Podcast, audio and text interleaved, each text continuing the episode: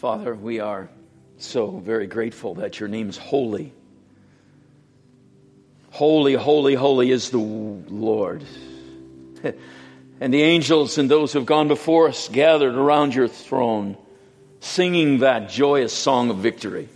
Holy, holy, holy is the Lord God Almighty, who was and is and is to come. There is no one like you, Lord. And we delight to bow our hearts before you, to lift up your name,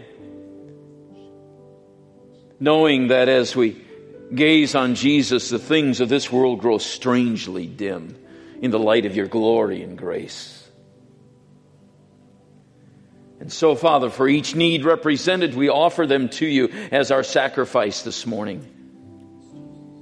For the burdens that we carry, for the sorrows that grab us, for the joys that come flowing from us. And we offer it all back to you and declare that you are good. And if you are for us, who, pray tell, can be against us? So, with a shout of victory, we say, Holy is the Lord, God Almighty. And we thank you that we are victorious and more than conquerors in you. And we'll thank you, Jesus, for providing that at the cross as we pray in your name. And together, all God's people said, Amen. Hallelujah. Thank you. You may be seated. Uh, Don, you want to join me here, Jen? Good. Thank you, too, for leading worship this morning. Uh, I'm not quite sure what color is this. Bright. That's a good color. I imagine if we dim the lights, I, do you think he'd still glow? I don't know. But I, I see your dress kind of picks up the, the, the color here. That was that was nice. Okay, Don, sit down. Wonderful. Thank you. Thank you for energetically leading us in the presence of the Lord. Uh, can you say hi to Jen? Yeah, yeah. And as the ushers come forward, a part of our worship here at Southside is worship and giving. And uh, we're delighted to be able to respond to the Lord's love in that manner. Uh, but we want to talk just for a moment about uh, how God provides. And so, Jen, you're uh, functionally a single mom and uh, working full time and trying to make it all happen. That can get a little stressful, can it? Yes, very. Yeah. Sometimes. Yeah, it can. And I get that. And you ran into a situation a couple of weeks ago in which you saw God provide. Why don't you tell us about that? Okay. Um, most of you probably know that I work full time for Head Start. That's who has our classrooms downstairs being rented out. And it's a great job. It pays well. I love it. But one of the downsides to it is that I don't work during the summer. So over the summer, things got kind of tight. Cameron was kind enough to give me a job at the hotel, so I learned about housekeeping and how hard housekeeping is. So tip your housekeepers. A dollar makes our day for real. I'm not kidding. A dollar makes our whole life. So that kind of made things float on through the summer, but things were still tight. My dad, thank God, is my landlord. He was able to forgive my rent through the summer, so I didn't have to worry about that. Um, came back to Head Start full time in August. That was going fine, but the last week of August we were only working 20 hours, so I wasn't going to get a full paycheck, and I was kind of wondering how I was going to swing that because I had some bills coming up that needed to be paid, and I was going to be 25% short on my check. I Needed to figure out where that was going to come from. So open up the paycheck that should have been 25% short, and it's a regular check. And what is going on here? Well, we were expecting uh, a cost of living allowance to come through sometime in the fall. We didn't know when it was coming through. So it was going to be our cost of living raise plus all the back pay from the beginning of the year. It was on that check. So the one check that should have been short was exactly the amount that it would have been for any other check, and I was able to pay all my bills and God is good. His timing is impeccable. And we just should never doubt him because he always comes through. Amen. Thank you, Lord. Thanks, Jim. That's very good. Indeed, we can trust him. Well, ready to look into God's Word this morning? Excellent, excellent. Uh, if you did not get sermon notes on the way in and would like them, uh, there's some things that I'm going to be teaching on to lay the foundation this morning. So if you did not get sermon notes and would like them, would you just slip your hand up and our ushers will get you them? Ushers, where are you? Okay. Good. Good. Thanks. Should be back there, and we'll get you set. Uh, when you see them, kind of raise your hand. They'll we'll get you set. Well, welcome to our first installment of our new series. It's called All In. All In. If you can read the subscript, uh, to reach, to love, to serve. Love is kind of the obvious one. So for these next six weeks or so, we're going to be focusing on serve and reach. All in to serve, to reach. All right? So let's b- begin uh, by defining terms. Here at Southside, we want to develop a common language so we're all singing off the same script, reading off the same page. That's very important that we all agree as to the meaning of words. All right? So, uh, all in, what does it mean? What does it mean? It was and apparently still is a poker term, meaning to bet all your chips as a sign of total confidence in your hand. How many poker players do we have? Good. Uh, when, I, when I came to Jesus in the 70s, uh, if you played poker, that was like one of the mortal sins. Oh my goodness, that was like, you play cards? Oh, they're of the devil. Oh, it's a different day. Hmm. Anyway, uh, total confidence in your hand. So it's come to mean wholeheartedly involved or totally committed, fully committed without any restrictions. That's how we're going to use the word. In this sense, the term all out is basically a synonym to the word all in, right? They both have, even though they're opposites, mean the same thing. All in all out, as in all out warfare. Uh, obviously, fully committed is the idea. Okay? So, we clear on that one? Uh, we say all in, we're talking about being then absolutely sold out. Everything in, right? Okay. So, do you believe Jesus was all in? Yeah, Jesus was all in. All in. His relationships were all in. That's what we're going to be talking about as we begin this series. Uh, his up relationship with his followers or with his father, his in relationships with his followers, and then in his out relationships with those who were lost and hurting all around him. And so when you hear that term all in, that's what we're talking about. We're going to expand upon that thought. A special shout out to author Mike Breen in his book, Building a Discipling Culture, that kind of set the wheels in motion in my own heart as the Holy Spirit was speaking to me uh, with this concept. So as we look at the Jesus story in the Gospels of the Bible, we can quickly see a pattern for living a spiritually balanced life. So, Let's see how this played out in Jesus' life. First of all, we talk about this up relationship. We know that Jesus spent a lot of time with his Father. That's very, very clear as we read the Gospels. From that up time, Jesus was able to stay spiritually connected and directed by his Father.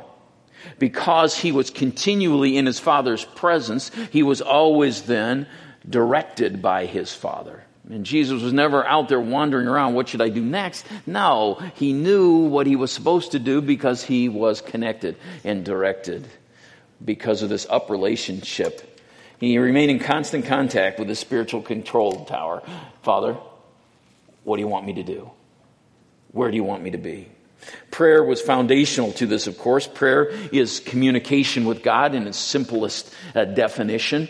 I, I kind of look at prayer as a, a sweet dialogue between two persons in love. It's that communication factor with the divine. It's a beautiful thing. Prayer was Jesus' priority. We see this throughout Scripture. One day Jesus went up on a mountain to pray, and he prayed to God all night. He prayed to God all night. All night prayer meetings. We used to have those. Don't do that kind of thing much anymore. Also, we read very early in the morning while it was still dark, Jesus got up, left the house, and went off to a solitary place where he prayed. This was his usual then habit, his usual custom, getting up very, very early. Uh, that is a compound of, of Greek adverbs to emphasize it was really, really early uh, before dawn when he would slip out to be in his father's presence. Now, prayer would serve Jesus well throughout his ministry. Uh, from this first round of prayer, as we'll see in a moment, when he was selecting his 12 after he prayed all night, to his last prayer on the cross, which was what? as he looked at those killing him, Father, forgive them. They don't know what they're doing. Forgive them. And so we see prayer is that uh, priority, that foundation. And uh, it served him well through uh, that turmoil of his trek to the cross. Jesus prayed. He stayed in contact. This up relationship with his father is so important. I know this is basic. Hang with me. Uh, we'll build on it. I also believe the source of Jesus' fruitfulness was because of this up relationship he had with his father.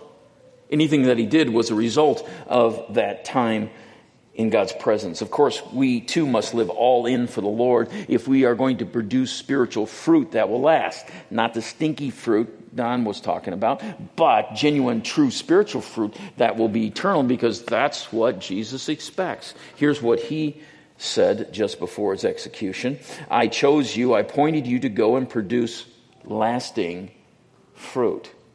This is a direct result of being connected with the Father in this up relationship. Now, finding purpose in life begins when we make a choice to prioritize our up relationship with God and go all in. Would you characterize your relationship with God, this up component, as all in?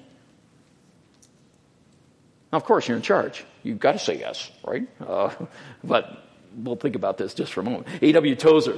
I love Tozer. He's an alliance pastor. That's one of the reasons I love him. Uh, but also a prophet, I believe, of the last century. Tozer wrote this God formed us. This is the way Tozer writes. So you got to open, kind of open your brain to get what he's saying. God formed us for his pleasure, and so formed us that we, as well as he, we and he, can in divine communion enjoy the sweet and mysterious mingling of kindred personalities. Isn't that a beautiful thought? God and us together. Ugh. He meant us to see him and live with him and draw our life from his smile. When you think of God, do you think of him smiling or is he an angry, stern taskmaster of a father that just is driving you? How do you see God? Do you see his smile? Can you see God smiling on you? Now think about this for a moment. When's the last time you can remember God's smile that comes only through intimacy with Him? When's the last time you can say, Oh, Dad's smiling. He loves me just the way I am. I'm such an idiot, but He loves me. right? He's smiling. He loves us. It's an amazing kind of thought. If we've not experienced God's smile recently, we may be at a loss to serve with joy or tell others about our God because we're not living in a smile. We're living in something else that's not biblical. God loves us so much that he sent his son for us. God is smiling. When's the last time you experienced God's smile? Ah that comes in this up relationship with the Father. Now, here's the challenge to those considering an all in relationship with God. Number one, do I really want a growing, intimate, all in relationship with God? Do I really want this? Again, you say, Of course I do. That's why I'm church. That's why I'm a Christian. That's why I have a Bible. Okay. It's the most important question I can ever ask anybody. Now, today, there's all kinds of new psychological terms. A new one I just discovered commitment phobia commitment phobia. It's a fear of committing to a relationship. Some people in this room have commitment phobia. Ooh, don't get too close, it might spread. commitment phobia. Ooh. Now, could this be true of our relationship with God? And we're really a little bit afraid to go all in with God. We're not sure what that's going to look like, what's going to feel like, what's He going to ask me to do, what do I have to change, blah, blah, blah, blah, blah. And so a little bit of commitment phobia there. I don't know if I really want to go all in with God. How's it going to change my life? Every part of it. right? Hmm. Commitment phobia. Do I really want a growing, intimate, all in relationship with God? Number two, what is it going to take to get me there? What's going to take me there to have a sustainable, consistent up relationship with God? 15 minutes a day? 30 minutes a day? When? Where is this going to happen? Where is my time with God? And I want to just kind of blow up an evangelical kind of concept uh, that has plagued me uh, over the years. Uh, uh, I came to, to the Lord in my 20s. I wasn't raised in the church. I don't have the background that many of you do. But what I've experienced in my life in dealing with Christians around the world is this. We have our devotions. Ooh. And our quiet time with God. Nothing wrong with that. I do it. I journal. I spend time with God. I give Him the best part of my day. That's early in the morning. But sometimes it becomes this uh, uh, religious item on our to do list, and we check it off. I had my 15 minutes with God. And I've heard Christians from around the world tell me this Oh, I didn't have time to do my devotions today, so today's going to go really bad. God's going to zap me. I'm filled with guilt and shame because I didn't spend time with God today. Are you kidding me? This is a non biblical kind of concept, folks. This is a works kind of religion that's uh, been foisted on us that if we can just check this off and I have my 15 minutes out of daily bread, well, I'm sitting on the toilet reading, right? And I've got, okay, I'm well good with God today. Woo! Thank you, Jesus. I spent time with you. It was wonderful. Now I'm going to go live the rest of my life. See you tomorrow morning, Lord, maybe if I have time, right? Oh, this concept is just so off. So uh, my question is, how do I stay in the presence of God moment by moment, day by day? How is it sustainable throughout the day in whatever we're doing? This is what the Lord is just hammering into me. And when that person is in front of me, and we read this when we did the corporate reading together, God help me to listen to the person that you've got right in front of me. Because in that moment, that person is someone God has put in my life. He's done it for a reason. I better listen. I better fully engage in what that person is saying because God has allowed that person into my life in this moment. That's the presence of God. Uh, Jesus, what do you want me to hear? What do you want me to know as I'm engaged with this person right now? So I'm really focusing on that in my own life. How much am I willing to pay? It always costs something to go all in with Jesus. If any man would come after me, he must what? Deny himself, take up his cross, and follow me, right? It always costs something, everything, to follow Jesus. I remind us that it's not our desire that changes our destiny, it's a decision. We all want to be more like Jesus. We just saying it. I want to be more like Jesus. That's the desire. That will not change our destiny because as soon as we walk out of this room, we will not be like Him. Unless we make a decision, an act of the will to say, I will be more like Jesus and this is what it's going to look like in my life. Here's what He's asking of me. Here's how I can love Him more. Here's how I can open my heart. It's not the desire that changes my destiny. It's a decision that I make moment by moment. Lord, will I choose your path? Will I follow you? Now, let me just ask this, okay? Uh, let's just do this. I believe that we all want a sustainable, moment by moment relationship with Jesus. Many of you in this room do. I think that's very, very cool. I'm asking you, how do you maintain a moment by moment relationship with Jesus? How does that look in your life? Okay? So if you raise your hand and you tell me you get up at 3:30 a.m. and pray for 4 hours, we're all going home. Because I'm not buying it. You're some super spiritual kind of dude that, wow, you're way out of my league. Right? Okay? But what do you do in a very practical way to have a sustainable, up relationship with God? Now, give it to me simple. You know, you're not preaching. I just want you to raise your hand and just give us a few ideas that we might put into practice. Somebody say, well, I put a post-it of the scripture right on my bathroom mirror. God, that helps remind me that God is with me. I put something in my, uh, in my cubicle and I put it up there. And when I look at that, it reminds me I have to remain in God's presence, right? I just want some ideas from you. From you. How do you sustain your relationship with God throughout the day? Let's start. Yep. Okay. Well, if you like to draw, I like to think about little biblical themes, like from the Bible, like Goliath and David, like David knocking down Goliath. You could draw something about that, or Moses turning the Red Sea. So you draw pictures. Yes. I like it. Good. Who else? Yes. He's got me on this journey of uh, mental discipline, I think I'm going to call it. So, as the bumper sticker says, when stuff happens in your life, when the bottom drops out and things go wrong poor, there's a discipline in saying, no, I'm not going to go there and meditate on everything that's wrong with it. Yes, I'm going to follow God. You know, um, let Him run my life. Let Him be the leader. Do what He's doing, and He's got to be teaching me something. There's a reason why this situation's happening, or He has this person in my life. I'm going to trust. Okay, so taking every thought captive on the obedience of Christ. As soon as that thought comes in, where am I going to take that thought? That's practicing the presence of God on a moment by moment basis. Good. Who else? Yep. Sharp. Sharp. I, I say thank you. Thank you to. Jesus. Say thank you, Lord. So you've got that practice of when something happens, right? Like you almost get hit in your car. It's like, ooh, thank you, Lord. Rather than. Right? Good. Excellent. Say thank you, Lord. Large and small things. Good. How else do we do this? Sandy. I try to pray if I hear something or see something on Facebook. I pray right then. Ah. You know, because if, if I tell myself I'll pray later, I don't.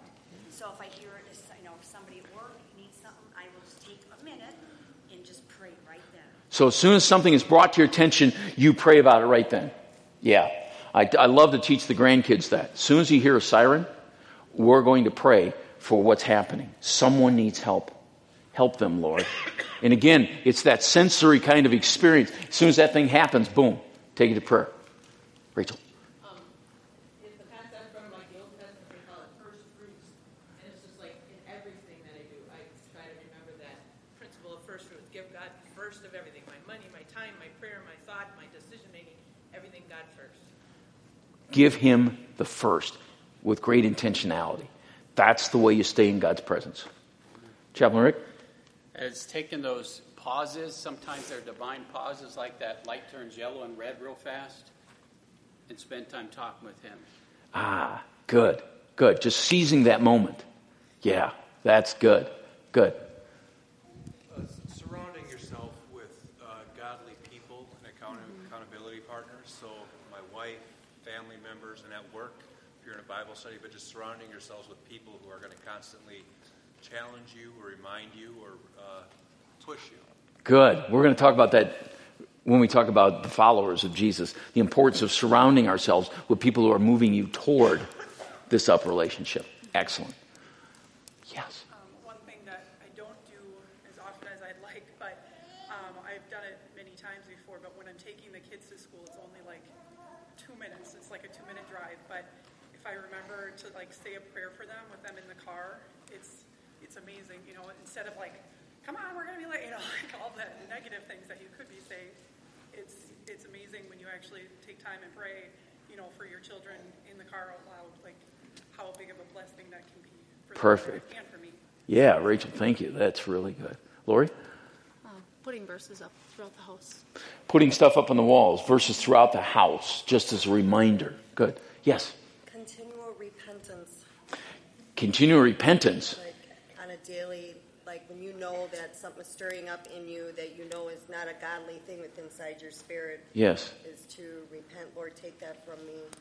You know, to let Him just direct every step that I take. But mine is true, re, you know, repentance. To be Continual repentance. You sound like a real sinner. Me too. Thank you. Thank you. That's excellent. Wow. Love it. Good. Over here. Uh, I praise him in the shower. It's just a blast. How many of you praise God in the shower? Yeah, that's where he speaks the loudest to me oftentimes. Yeah, I don't know what it is about that, but I think there might be showers in heaven. I'm not sure, but good. Yes. Yeah, that, that, that's a place that you've set aside where you can hear. Yes. You know, I like the whole idea of a phylactery, and I'm not going to wear it on my head, but I, every morning I, I type out a, verse and I put it in my pocket. And then I look in the Bible and I try to figure out the context of it. That's, that's my devotion. Wow, that's kind of cool. I know people do that. They carry an object on them, and whenever they touch that, put their hands in their pockets, they know this is a reminder, right? Now, some of you guys are setting it on your phones. It's a whole different way of doing it today. Uh, it's just in a pastor's prayer meeting, his phone went off, so time to pray for my wife. So we put that, use technology for something good. Yeah, good. All right, couple more, then we'll quit. Brenda? Um, piggybacking on Sandy's comment, one of the ways that I, when, when someone needs prayer and I say I'm going to pray for them, I text them a prayer right then because then they know that I've actually and God's at work. I like that. The instant response, right? Would you pray for me? Text back a prayer. That works. Yes. Use technology for that reason. Good. Yeah, Chris? Defer? Uh, so this, I don't want you to think I'm a habitual faster or whatever, but I, I recently did a fast, and what I discovered is that it really helped slow down my life and helped me to see things that God wanted me to do. And the, the point of my fast was not to connect with God specifically, but it did help me connect. Yes, it does. Good. Good. Fasting. That, not necessarily food. In fact, that may be one, uh, yeah, it's a whole di- interesting conversation because food was everything they had in that day. We can fast from some other things that are far more meaningful for us. Uh, yeah, that's good. All right. Marla.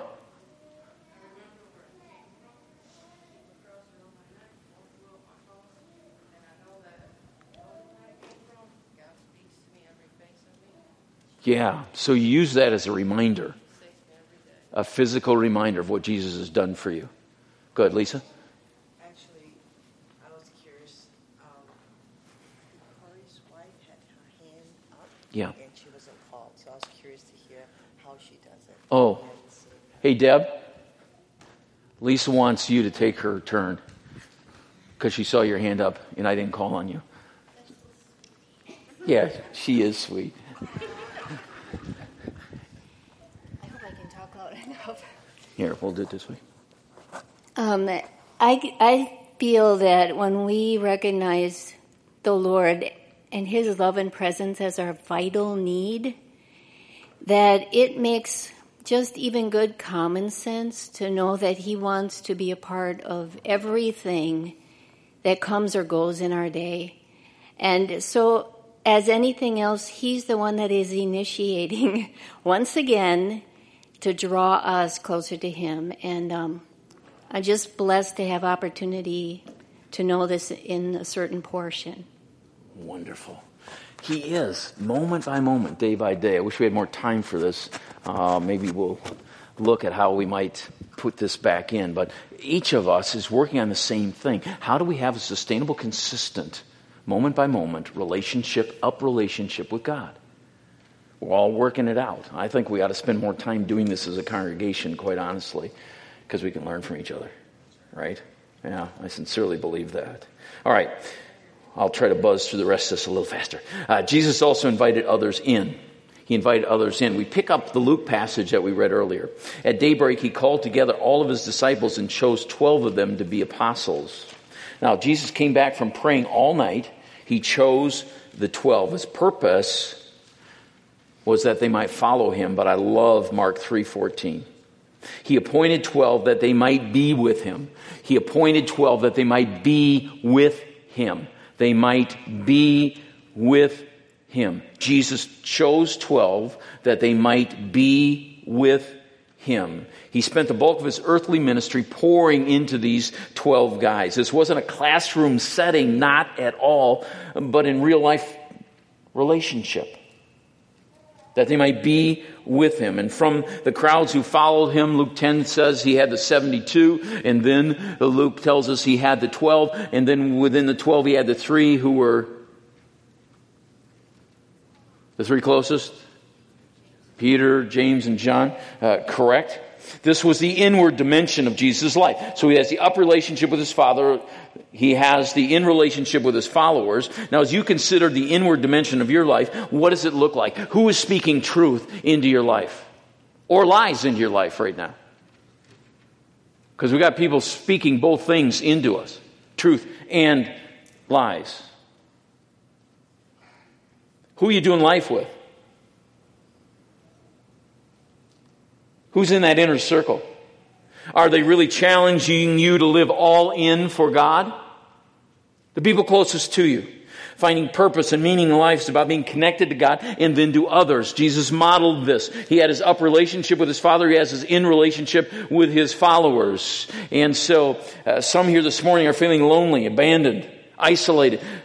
And some of us have shot ourselves in the foot, if I can use that uh, kind of analogy, because sin has separated us from our God. Here's what Isaiah wrote. Your iniquities have separated you from your God. Your sins have hidden his face from you so that he will not hear. That's a tough place to be with God not listening. And that's where repentance is so absolutely critically important. Because that's the prayer God loves to hear. Forgive me, Father. Hmm. Others of us are secluded because we have been separated from loved ones by death or divorce or family circumstances or family deterioration. Perhaps they or you have just moved away or moved on. And life is different now. And it's okay. It's okay. But it still hurts. Maybe we just woke up one day and it dawned on us we're so very busy, but we're so very alone if we're honest with ourselves. Isolation and disconnection are growing, growing problems in our high tech, low touch world. And this thing is all getting out of kilter. So what you gonna do? What are we gonna do with the inward part of our life? This inward di- dimension is so absolutely critical if we're going to have a balanced, spiritual, healthy life. If we're going to be all in for God, we got to get connected. We got to get connected. And we're here to help you do that. The opportunities are everywhere. It's just a matter of saying, yes, I'm going to let people in. I'm going to let people into my life. I've got to. I've got to. I'm feeling really alone. I'm feeling really isolated. I'm feeling very vulnerable right now. Hmm. Now, Jesus connected with his Father, that's up. Then he called together a team to share in the kingdom work, and he lived his life in their presence. That's the inward dimension. He also reached out. He fed and healed. He cast out demons. He taught. He comforted. He loved, and much, much more. But I believe that this outreach component of Jesus' life flowed from his character. Now, what was the expression of Jesus' character? I believe it's serving. I believe it's serving. Here's what Paul said Though Jesus was God, he did not think of equality with God as something to cling to. Instead, he gave up his divine privileges. He took the humble position of a slave and was born as a human being. And here's how Jesus himself would express it. The Son of Man came not to be served, but to serve others and to give his life as a ransom for many. So the outreach component of Jesus' life was based on his whole perspective of others. I didn't come to be served, I came to serve. That's where fulfillment and meaning is. That's the outward expression that our up relationship is good, that our in relationship is good. We begin to look outward beyond our own walls and we say, there's great fulfillment and joy in serving others. So he then taught this to his followers. Jesus sat down, called the 12 disciples over to him and said, whoever wants to be first must take last place and be the servant of everyone else. Hey guys, this is the way the, the kingdom works. It's all upside down. It's all back to front. It's all messed up. But here it is. You want to be the big shot, you got to be the little dog, right? Huh. This thing's all backwards. Then his followers would tell us, as Paul wrote, you must have the same attitude that Christ Jesus had. That's the attitude of being a servant. And here's how he expressed it. You've been called to live in freedom, my brothers and sisters. Use your freedom to serve one another in love. All in. Get it? All in. To serve, to love, to reach. Jesus was all in, up, in, and out. He calls us to the same kind of balance in our lives. When one of those dimensions is missing or neglected, the others aren't going to work like they're supposed to. It'd be kind of like a, a three legged stool, and one of the legs is not on the stool. How's that going to work for you? Not real good, right? So, where are you as an individual with up, within, and without? That's the purpose of all in. We're going to be looking at over these next uh, few weeks. The same truth holds true of churches. Many churches are strong and only two out of the three, or maybe one out of the three, up, in, or out. And usually a church will reflect its leaders. Hmm. And we'll finish with this real quickly. Here's a description of some churches, up and inners. So up is our up relationship with God. In is relationship with other Christians, Jesus followers. These churches often emphasize the gifts and ministry of the Holy Spirit in the areas of up and in. The services are often emotionally charged by worship and music. That's a centerpiece of these kind of churches. They hunger for God's presence uh, through worship and prayer and intimacy with the Lord. And many of these churches also do a very good job building community within the church.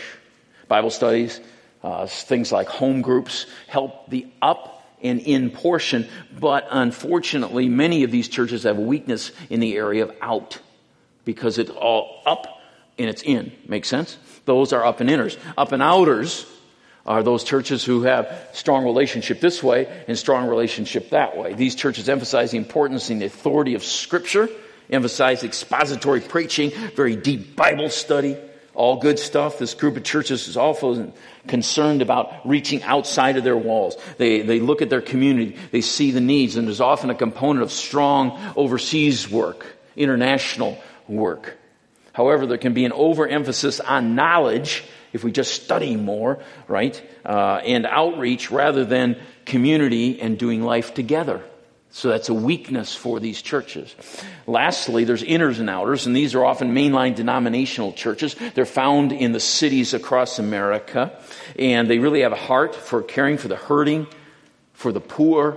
Uh, they're serving uh, where community services kind of they fall through the cracks, and then there's inner city churches picking this up, and I praise God for them. These churches are usually strong in both in and out, in and out. However, their weakness is in up because prayer uh, is often rote repetition and scripture reading is limited to the liturgy of the Sunday service. And they have these services that are just kind of boring, right? Uh, but they're great hearts. For many of these churches, up is the weak link. Weak link. So, give you a little overview. Just like your opinion for a moment. We're a South Side. Where are we in proclaiming the Word of God, communicating with God in prayer and in worship? This is the up portion of the life of a church. How are we doing in building community outside of these walls, responding to the needs of our own body? How do we do this? How are we doing community on the inside? This is the in part. And so, how are we doing with uh, taking the gospel outside of these walls? Both here in Sheboygan, Sheboygan County, to the ends of the world. This is the out part. So, as you think about our church, which of these three areas do you think is the strongest and which might be the weak link for us? This is just your opinion. There's no right or wrong, and I'm not so uh, uh, prideful to say we've got it all together because we don't. Uh, but what do you think about Southside? Where's our strength and where's our weakness?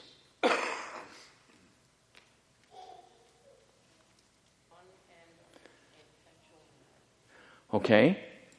So there's one vote. Yay. Thank you, Marla. Thank you. Good. What else? Were we strong? Were we weak? Where can we improve? Dan?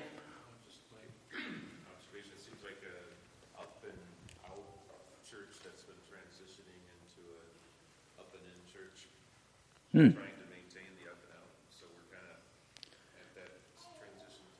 Good. Uh, church in transition. All churches are in transition, right? Good. So you saw that the, the up and out part were strong, and now we're trying to bolster that in part. Interesting. Good. Who else? Strengths, weaknesses. Oh, gee, I thought you guys would be all over this one.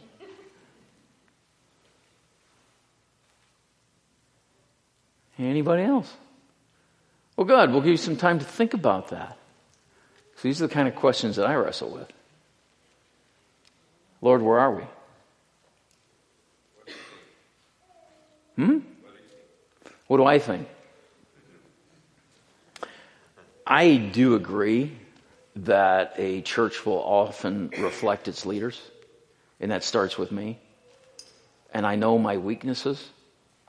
Uh, and I can see those sometimes reflected in the church. And so uh, I, I think Dan is correct in his assessment of where the church was, very strong in the up and out. And there's needed to be uh, more work done on this inward part. It's my desire, uh, and again, I've shared with you many times. I pastored a large church. I understand what that's like, but I, the older I get, the more I just want a church that's a family, where everybody knows your name. You don't have to be. You can be whatever number. That's up to God. I don't really care about that. But where people really care about each other, really are learning to love each other. That's important to me. I think intergenerational is extremely important to me. I think multi multicultural is very important to me because I want to reflect the way our community is made up. And I want this to be a welcoming place for everybody. That's a great question, dude. Hadn't really thought of it. Good. In order to be healthy, we must first be all in. We must be all in. And I can assure you, if Pastor Dan were here, he would challenge you. Do you really know Jesus? Is he your Savior and your Lord? Do you know this Jesus? Are you all in? Huh. When that happens, when we're all in, our attitude will be that of a servant. And perhaps God is nudging you. It's time. It's time. And He's been laying something on your heart. And maybe that's serving here at Southside. Maybe it's something outside of our church walls and some of these ministries that are represented doing a great work for Jesus in our community. What is it He's saying? That would demonstrate that we're all in for God. Up, in, and out. Huh. I encourage you uh, right after we're done here, we're going to dismiss now. I encourage you to get your kids and then check out some of the tables that are out there. Find out what's going on around here, uh, particularly those who are, are guests with us, and, and encourage them. Would you? Would you love on them? These ministers doing a great job serving the body of Christ, representing us in these places. And we want to honor them. And even if you say, hey, look, can I get your newsletter so I can pray for you? Start the process, right? Yeah, yeah, good. All right, uh, next week we're going to continue this. Uh, some of these ministries are going to be sharing in the service. And uh, following that, we got a brunch potluck, right? Right after the service next week. Uh, Pastor Michael said last week, make sure you bring at least a pound of bacon. Uh, so. It is a good smell, though, isn't it? Bacon cooking? Yeah. That's cool. So, anyway, that'll be next week, uh, right after the service. So, we're looking forward just to kind of hanging out as a church family. Okay? Everybody clear? You all in for Jesus? I want to be all in for Jesus. I really do. I really do. Let's stand together. Chaplain Rick, why don't you close us in prayer and uh, check out the tables as you go out. Church, good to be together. Good to be together.